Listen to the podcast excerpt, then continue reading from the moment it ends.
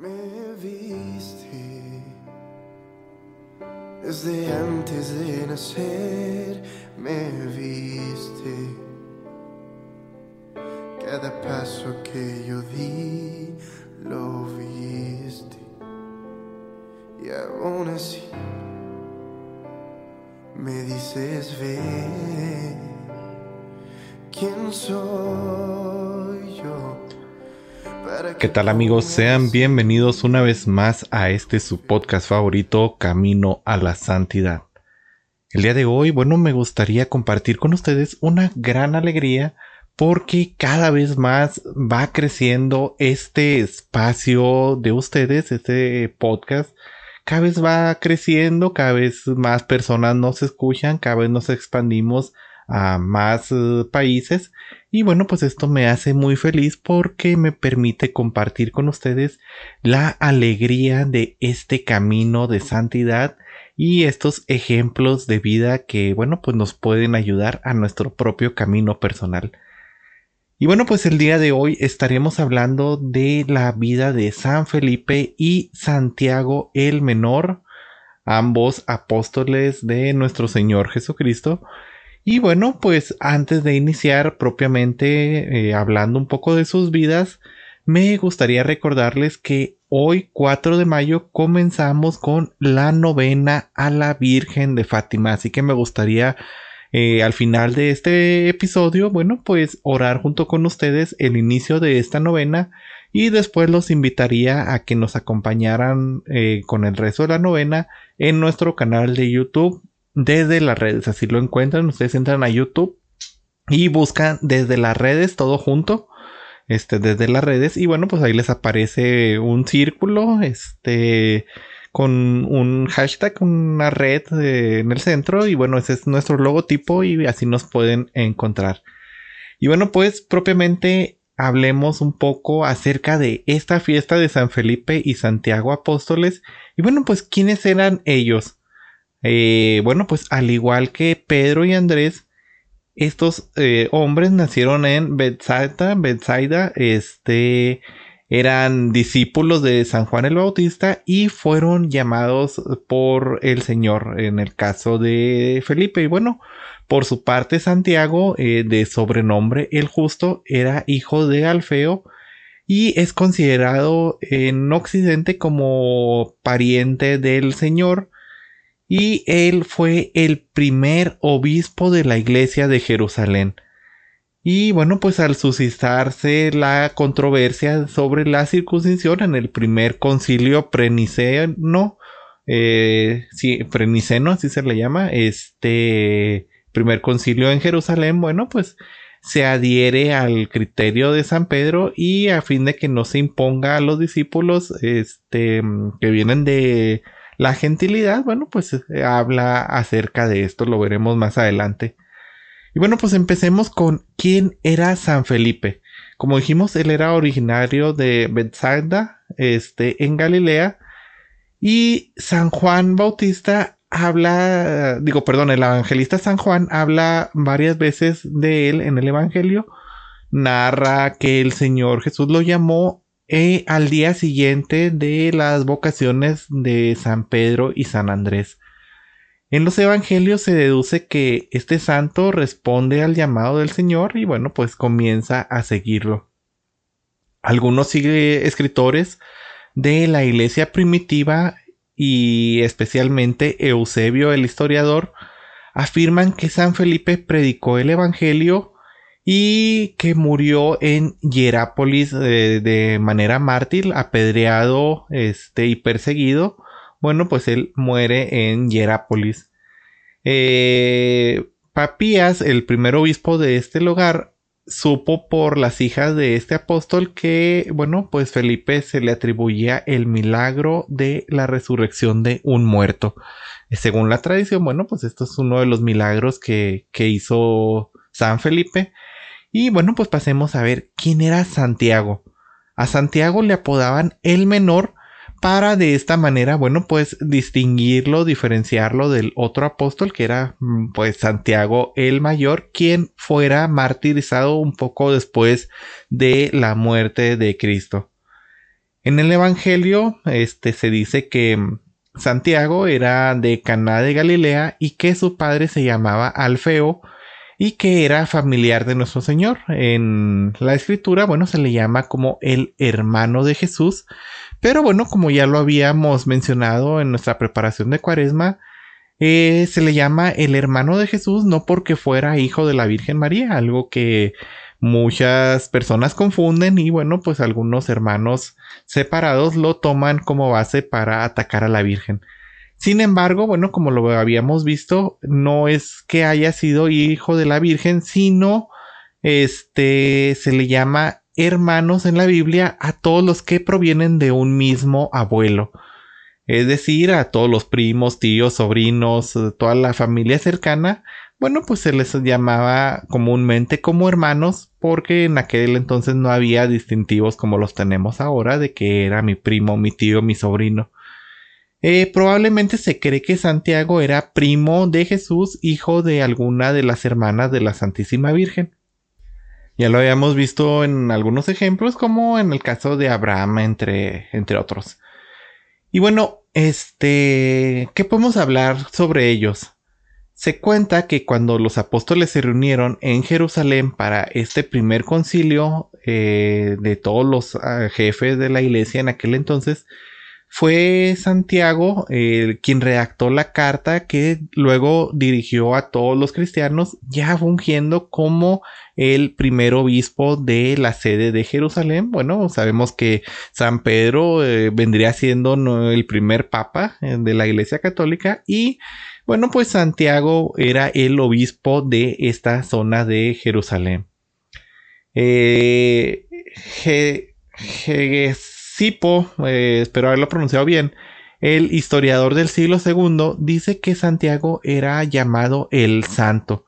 La gente estaba segura de que nunca había cometido algún pecado grave y eh, se cuenta que jamás comía carne, no tomaba licores y pasaba bastante tiempo rezando en el templo a fin de que se terminaron haciéndole callos en las rodillas se cuenta que, bueno, rezaba muchas horas adorando a Dios y pidiendo el perdón eh, al Señor por el pecado del pueblo al que él pastoreaba.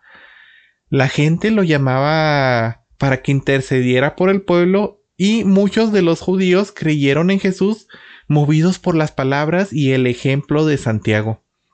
Es por eso que el sumo sacerdote Anás, este, y los jefes de los judíos un día de gran fiesta y de mucha concurrencia le dijeron, te rogamos que ya que el pueblo siente por ti una gran admiración, te presentes a la multitud y les digas que Jesús no es el Mesías o el Redentor. A lo que, bueno, la tradición cuenta que Santiago se presentó al gentío y les dijo, Jesús es el enviado de Dios para la salvación de los que quieran salvarse. Y un día lo volveremos a ver sobre las nubes sentado a la derecha de Dios. Entonces, bueno, al oír esto, los jefes de los sacerdotes se llenaron de una gran ira y decían, si este hombre sigue hablando, todos los judíos eh, van a hacerse seguidores de este Jesús. Y bueno, es por esto que lo llevaron a la parte más alta del templo y desde ahí lo echaron al precipicio. Se cuenta que Santiago no murió del golpe, sino este que rezaba de rodillas diciendo, Padre Dios, te ruego que perdones porque pues no saben lo que hacen. El historiador judío, eh, ya en este caso Flavio Josefo, dice que a Jerusalén le llegaron grandes castigos de Dios por haber asesinado a Santiago, que era considerado el hombre más santo de su tiempo. Este, bueno, pues así es como, como este santo muere martirizado. Digo, lo aventaron del templo, pero no murió en el instante, sino que murió de rodillas pidiendo perdón por aquellos que habían hecho esto. Eh, el apóstol se cuenta que, bueno, de uno de los escritos uh, que él tuvo, de los más agradables y provechosos de la Santa Biblia, era la carta de Santiago, la podemos leer. Es un mensaje hermoso y sumamente práctico. Eh, se cuenta, eh, bueno, dice aquí en este caso, que ojalá ninguno de nosotros dejáramos de leerla se encuentra al final de nuestras Biblias y bueno, pues dice frases tan importantes como eh, si alguien que se imagina ser persona religiosa y no domina su riqueza, su lengua, se equivoca de porque su religión es vana, entonces también ahí tener un poco de control con nosotros. O por ejemplo, o ricos si no comparten con el pobre sus riquezas, pues prepárense para grandes castigos del cielo. Y bueno, pues esta es una invitación para que leamos la carta de Santiago. Eh, ¿Qué podemos decir acerca de Felipe? Pues, de Felipe sabemos un poco menos, pero bueno, sabemos que él partió a esta comunidad de Hierápolis a predicar el Evangelio después de Pentecostés. Y bueno, pues ahí nada más sabemos que muere este martirizado, muere apedreado y eh, crucificado, me parece. Eh, sí, eh, fue apedreado y crucificado ahí en la ciudad de Hierápolis. Y posteriormente, en el siglo VI, las reliquias de este apóstol fueron llevadas a Roma y se encuentran colocadas en la Basílica de los Doce Apóstoles. El martirologio de la Edad Media celebra su fiesta el primero de mayo, pero después se desplazó a la fecha actual. Y bueno, pues aquí terminamos un poco con la historia de estos dos apóstoles del Señor, a quienes recordamos en estas fechas. Y bueno, este, pues me queda ya por terminar este capítulo. Los invito a que juntos cerremos esta historia de estos dos grandes seguidores de Jesús que llevaron la predicación hasta el final y así junto con ellos que lo dieron todo por predicar al Señor, nosotros nos encomendemos a la Madre del Señor, er, iniciando este rezo de la novena a la Virgen de Fátima. Entonces nos ponemos en el nombre del Padre, del Hijo y del Espíritu Santo. Amén. Ofrecimiento para todos los días. Oh Cristo mío, yo creo, adoro, espero y os amo. Os pido perdón por los que no creen, no adoran, no esperan y no os aman.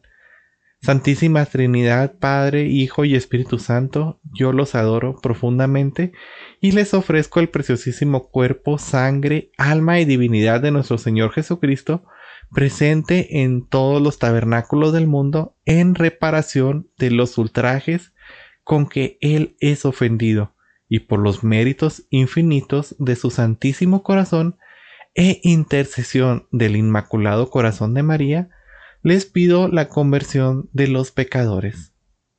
Oración preparatoria. Oh Santísima Virgen María, Reina del Rosario y Madre de Misericordia, que te dignaste manifestar en Fátima la ternura de vuestro Inmaculado Corazón, trayéndonos mensajes de salvación y de paz. Confiados en vuestra misericordia maternal, y agradecidos a las bondades de vuestro amantísimo corazón, venimos a nuestras plantas para rendiros el tributo de vuestra veneración y amor. Concédenos las gracias que necesitamos para cumplir fielmente nuestro mensaje de amor y las que os pedimos en esta novena, si ha de ser para mayor gloria de Dios, honra vuestra y provecho de nuestras almas, así sea. Madre Virgen de Fátima, te pedimos por el fin de esta pandemia. Oración de este día. Oh Santísima Virgen María, Madre de los pobres, pecadores, que apareciendo en Fátima dejaste transparentar en vuestro rostro celestial una leve sombra de tristeza para indicar el dolor que os causan los pecados de los hombres y que con maternal compasión exhortaste a no afligir más a vuestro Hijo con la culpa y a reparar los pecados con la mortificación y la penitencia. Danos la gracia de un sincero dolor de los pecados cometidos y la resolución generosa de reparar con obras de penitencia y mortificación todas las ofensas que se infieren a vuestro divino Hijo y a vuestro corazón inmaculado. Oración final. Oh Dios, cuyo unigénito con su vida, muerte y resurrección nos mereció el premio de la salvación eterna, te suplicamos nos concedas que, mediante los misterios del Santísimo Rosario de la Bienaventurada Virgen María, imitemos los ejemplos que nos enseñan y alcancemos el premio que prometen, por el mismo Jesucristo nuestro Señor. Amén. Bueno hermanos, esto ha sido todo por mi parte. Eh, espero que estos ejemplos de San Felipe y Santiago, el entregar la vida por el Señor y siempre hablar de Él con este amor de haberlo conocido, ellos lo conocieron directamente, nosotros lo conocemos por nuestra fe y por nuestra fe seremos salvos, esperemos algún día. Y esperemos algún día tener la dicha de, así como Felipe y Santiago, conocerlo frente a frente a nuestro Señor allá en la otra vida. Bueno, hermanos, así termino el episodio de hoy. Que Dios me los bendiga, que Dios me los acompañe siempre. Y bueno, pues yo rezaré por ustedes para que el Señor siempre me los cuida, me los cuide, perdón, y que juntos caminemos en este camino de santidad. Muchas gracias por escucharme y nos seguimos viendo el próximo jueves. Hasta luego. Con tus manos serás mi instrumento, lo harás, lo.